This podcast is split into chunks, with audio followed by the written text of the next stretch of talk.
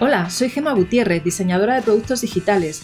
Te doy la bienvenida a un nuevo episodio de píldorasux.com, la mejor forma de aprender diseño de experiencia de usuario explicado con claridad y paso a paso. Aprende con una pequeña píldora cada semana estés donde estés.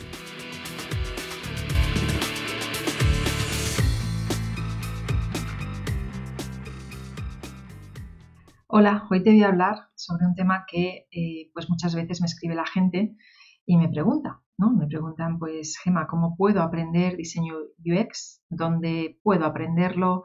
Eh, si no tengo dinero, ¿cómo lo podría hacer? Si tengo dinero, pues, ¿dónde? Dime la escuela, dime el curso. Y bueno, si te soy sincera, eh, no me gusta mandar a la gente a ningún sitio en concreto, ¿no? Porque creo que cada persona debe tomar las decisiones por sí mismas.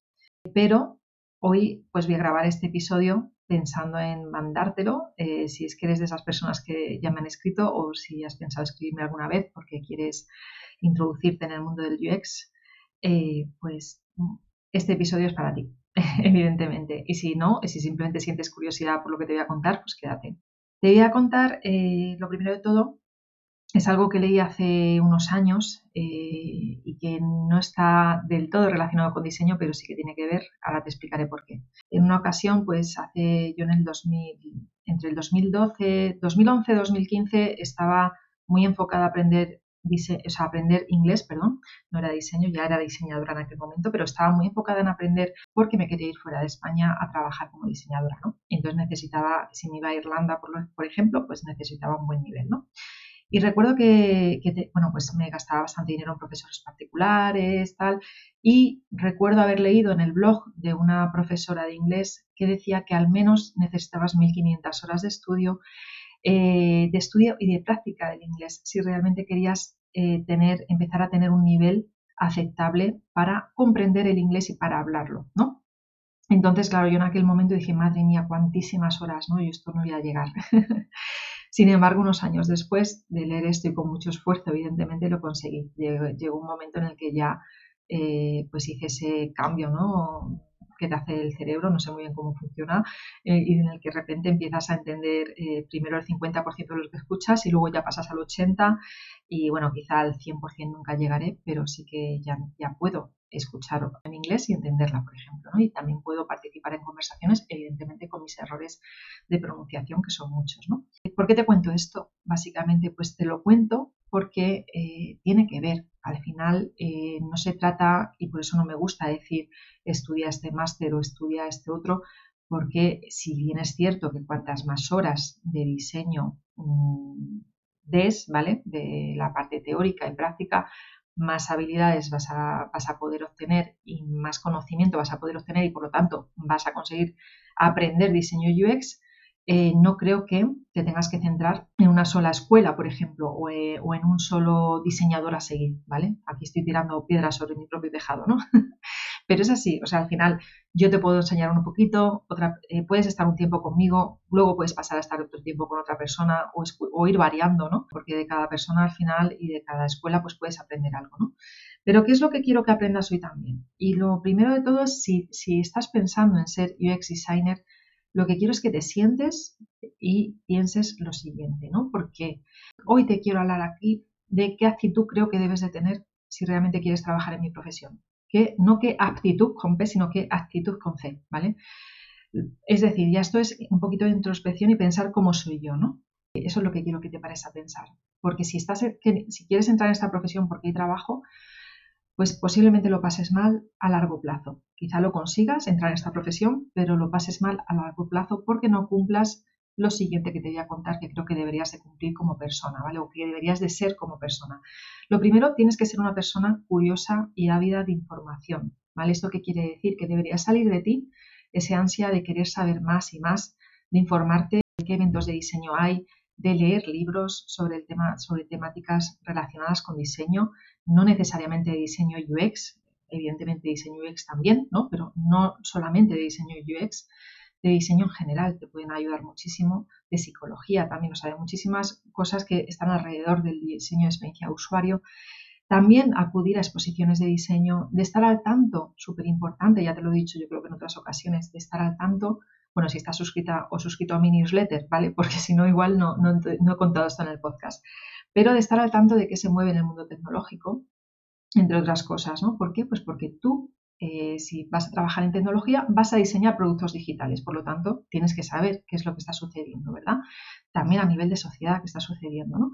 Esa curiosidad de estar eh, informada, esa curiosidad yo la tengo desde que era muy pequeña.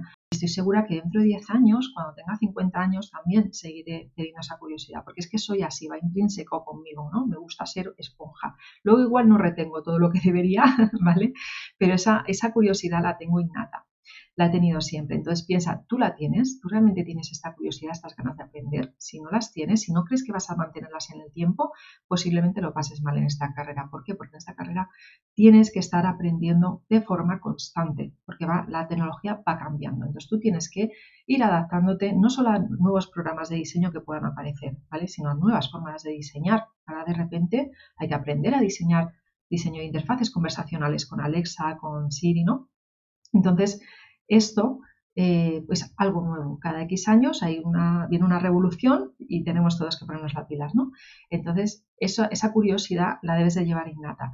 También debes de ser una persona autónoma. Si estás en España, no hablo de ser autónoma de, ser freelance, ¿vale? Te hablo de más bien de que seas una persona independiente, que sepas, lo como se dice una expresión española que decimos, sacarse las castañas del fuego por sí mismas, ¿vale? Saber, saber eh, no depender, tener esa necesidad de depender de otras personas, no ser capaz tú de, buscarte la vida, ¿vale? Eso, ¿por qué? Pues porque no siempre vas a tener quizá un apoyo que te ayude en, tu proceso, no solo de crecimiento como profesional, sino tu proceso de trabajo del día a día. Entonces, tienes que saber, ser capaz de no estar esperando a que la gente te solucione tus problemas, sino de tú pues, saber solucionártelos, ¿vale? Esa independencia, también importante, aparte de la curiosidad. También Debe gustarte, evidentemente, trabajar con personas, no solamente porque tendrás que trabajar en equipo cuando estés diseñando productos digitales, no solo en un equipo quizá con más eh, eh, personas que estén diseñando, sino quizá con equipos de tecnología, hacer una parte del trabajo y otra persona hacer otra parte. Eso eh, es trabajar con personas, entonces tiene que gustarte, ¿vale? Y no solamente eso, sino que también piensa que vas a diseñar productos digitales que van a usar otras personas, por lo tanto tienes que ser capaz de empatizar con esas personas Así que eh, es súper necesario tener también esa capacidad empática y, esas ganas de trabajar con gente, porque los diseños no son para ti. Eso deberías no, es, para ti el diseño que tú estás haciendo, es para otras personas. ¿no? Entonces, por lo tanto, importante ese punto. Y debe ser constante. ¿Vale? ¿Por qué debes de ser constante o, ser capaz de, ser paciente, de, trabajar duro, ¿no? de ser constante, de una constancia en ese aprendizaje? Pues porque no se trata esto de, estudiar un máster o un curso, ¿vale? Y ya te van a dar un trabajo. No. Y quizá algunas escuelas te lo vendan así, pues no las creas. Hay un proceso que viene después de estudiar ese máster, ¿vale? El primero es seguir estudiando importante. Por eso creé yo Tribus también, la escuela de Tribus, para ese acompañamiento de esas personas que, han salido de un máster y dicen, ¿y ahora qué? Vale, pues ahí tienes ese acompañamiento de personas que ya trabajan en tecnología, diseñadoras web, etcétera, que ya tienen conocimientos porque eh, han ido aprendiendo con cursos, etcétera, y también quieren eh, pues eh, continuar aprendiendo conmigo, ¿no? Entonces, ¿Por qué ser constante? Pues porque si te quieres dedicar a esto, esto no es un sprint, eh, ¿vale? Esto no es eh, una carrera corta de, de, hago el curso y encuentro trabajo, no, esto es una carrera larga. Tienes que diseñar tu portfolio, tienes que tener ese portfolio mínimo tres proyectos, entonces si solo tienes un proyecto después del máster tienes que diseñar otros dos, eso lleva su tiempo porque lo tienes que hacer con el proceso metodológico de la experiencia de usuario.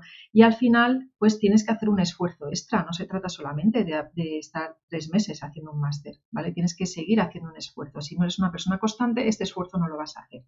Y vas a perder eh, la paciencia y vas a dejarlo, igual te has gastado un dinero que no va a ningún sitio.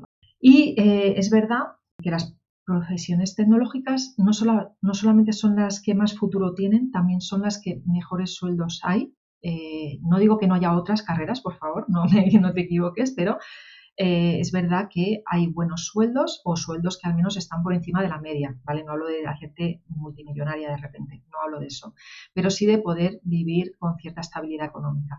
Y eso sí lo tiene la tecnología, Entonces, si tú crees que tienes esta que puedes seguir estas, estos, consejos, estos consejos, si tú tienes esta actitud de ser curiosa, de, ser constante y tal, bueno, pues yo me lo plantearía, ¿no? Eh, bueno, esto puede ser para mí. Evidentemente te tiene que gustar el diseño, te tiene que gustar ese proceso que digo de estar en un continuo eh, una continua evolución y aprendizaje, ¿vale? Da igual la edad que tengas, si piensas que con 40, que si tienes 20 y piensas que con 40 ya no vas a tener ganas de aprender más, no te metas en ninguna carrera tecnológica, ni siquiera como eh, en programación, ¿vale? Porque en programación también tienes que aprender. Entonces, si crees que eres una persona impaciente, si quieres que te lo den todo hecho, ¿vale? Si pretendes estudiar un curso, un máster y no tener que volver a estudiar nunca más, esta no es tu carrera profesional, no es tu profesión, búscate otra bueno, pues también, al igual que tienes que echar muchas horas de estudio en la práctica, ¿vale? Y en, la teoría, otro error que he visto muy típico de personas que aprenden UX es que aprenden mucha teoría y nunca la ponen en práctica. Entonces, claro, se encuentran en su primer trabajo que no saben cómo empezar a hacer nada. Entonces, es otro, otro de los consejos que te doy es que no te quedes solo en, leer artículos de diseño, en, en, escuchar mi podcast, ¿no? Da ese salto, ¿vale? Empieza a practicar. Puedes hacerlo conmigo si lo deseas. Evidentemente, esto lo tengo que decir en mi podcast. Puedes hacerlo conmigo si lo deseas en la escuela de Tribux, pero también puedes hacerlo por tu cuenta, ¿vale? Al final, esto se trata de dedicar tiempo a, seguir aprendiendo, ¿vale? Y ya para finalizar este episodio, pues te comento que eh, hay algunos consejos que tengo apuntados aquí para poner en práctica tus habilidades como UX designer. Primero, bueno, esto ya te lo he dicho, no te quedes solo con, los, con leer artículos de diseño y escuchar mi podcast u otros podcasts. La teoría es genial, pero si no lo pones en práctica lo aprendido en la teoría, luego no vas a sentir seguridad eh, ni vas a sentir que tienes cierta habilidad diseñando, ¿vale? Por lo tanto, ponte a diseñar. Cuanto más diseñes, mejor. Decían, ¿no? Que ser buena escritora antes tienes que ser buena lectora. Cierto, pero no solamente tienes que, para ser buena escritora, también tienes que escribir todos los días, ¿no? Y no te voy a pedir que diseñes todos los días, pero al menos eh, tienes que sentarte todas las semanas y sí diseñar, ¿vale? También eh, no te quedes em, no te quedes con ver diseños en portales como Behance o, o Driver, todos estos portales donde hay diseños muy bonitos. No, usa productos digitales, usa productos digitales nuevos, no te quedes con los que ya tienes en el móvil, ¿vale? Eh, puedes encontrar productos digitales muy interesantes que van saliendo nuevos en el portal de Product Hunt, por ejemplo. También puedes llevar una, una, libreta en tu, no sé si viste o si escuchaste mi podcast de sketching, puedes llevar una libreta encima, entonces en momentos muertos también pues puedes empezar a, imaginar, si tienes una idea en la cabeza, pues cómo podría ser esta aplicación, pues la voy a diseñar, ¿vale? o has visto una aplicación Imagínate que te mueves por la red de transporte público de tu ciudad y es horrorosa esa aplicación. Bueno, pues tienes tu libretita ahí en ratos muertos, pues también puedes ir imaginando, ideando, ¿no? Un, poquito de proceso de sketching para ir soltando también la mente y la mano. Eh, crea tus propios proyectos personales, que se llaman en inglés project sites, eh, para eh, seguir mm, pues practicando. ¿Por qué te digo esto? Porque me ha pasado con muchos estudiantes que me han dicho, ya Gema, pero es que eh, ¿Ahora qué hago? Eh, si no encuentro un trabajo, ¿cómo practico? Bueno, pues creando tus propios proyectos personales. Otra opción que es más complicada, pero también existe, es ayudando a personas que están emprendiendo y necesitan crear productos digitales. ¿Vale? Tú le ofreces tu ayuda a cambio, evidentemente, de que te deje ponerlo en tu portfolio y también en tu currículum, ¿no? Em, pero esto ya, pues la decisión es de cada persona, ¿no? Yo sí lo haría y yo lo recomiendo a mis estudiantes. También haz networking, contacta con otros UX designers apuntándote a eventos, ahora que ya empiezan a haber eventos presenciales, genial, si no, siempre estarán los online, ¿vale? Y finalmente, y esto se sale un poco del tema de diseño, pero afecta directamente, aprende inglés. Eh, fíjate que he empezado eh, este episodio hablando de inglés y lo finalizo hablando de inglés. Aprende, aprende inglés. ¿Por qué? Porque si no aprendes inglés, si no eres capaz de entender y de participar en una conversación en inglés, te vas a perder muchísimas oportunidades de trabajo. Pero no solo no pienses en lo que te he dicho al inicio de que yo me quería ir a Irlanda. No, en España prácticamente ya el 50% de las ofertas de trabajo como UX designer piden inglés y, están incluso escritas en inglés, ¿vale? Y esto es una evolución, es que dentro de cinco años va a ser todavía, va a ser igual, del, en vez del 50% va a ser el 70% y dentro de 10 años quizás sea el 100%. Es decir, que si tienes ahí unos cuantos años para aprender inglés. Y mi recomendación es que de verdad hagas ese esfuerzo. Si, si eres de las personas que le gustan viajar, aprovechan tus veranos, vete a viajar a países de habla inglesa, apúntate a un curso, haz lo que haga falta, pero evoluciona tu inglés a un nivel eh, mínimo de ser capaz de enfrentarte a una entrevista de trabajo en inglés, ¿vale? Y aquí termina ya este episodio, que forma parte de mi podcast de Píldoras UX. Eh, me despido. Muchas gracias. Muchas gracias por escucharme. Y te veo, pues, bueno, la próxima semana, que es 1 de noviembre, como es festivo, eh, pues voy a hacer ahí un pequeño paroncito, pero a la siguiente vuelvo eh, hablando de temas tan interesantes como este. Venga, hasta luego.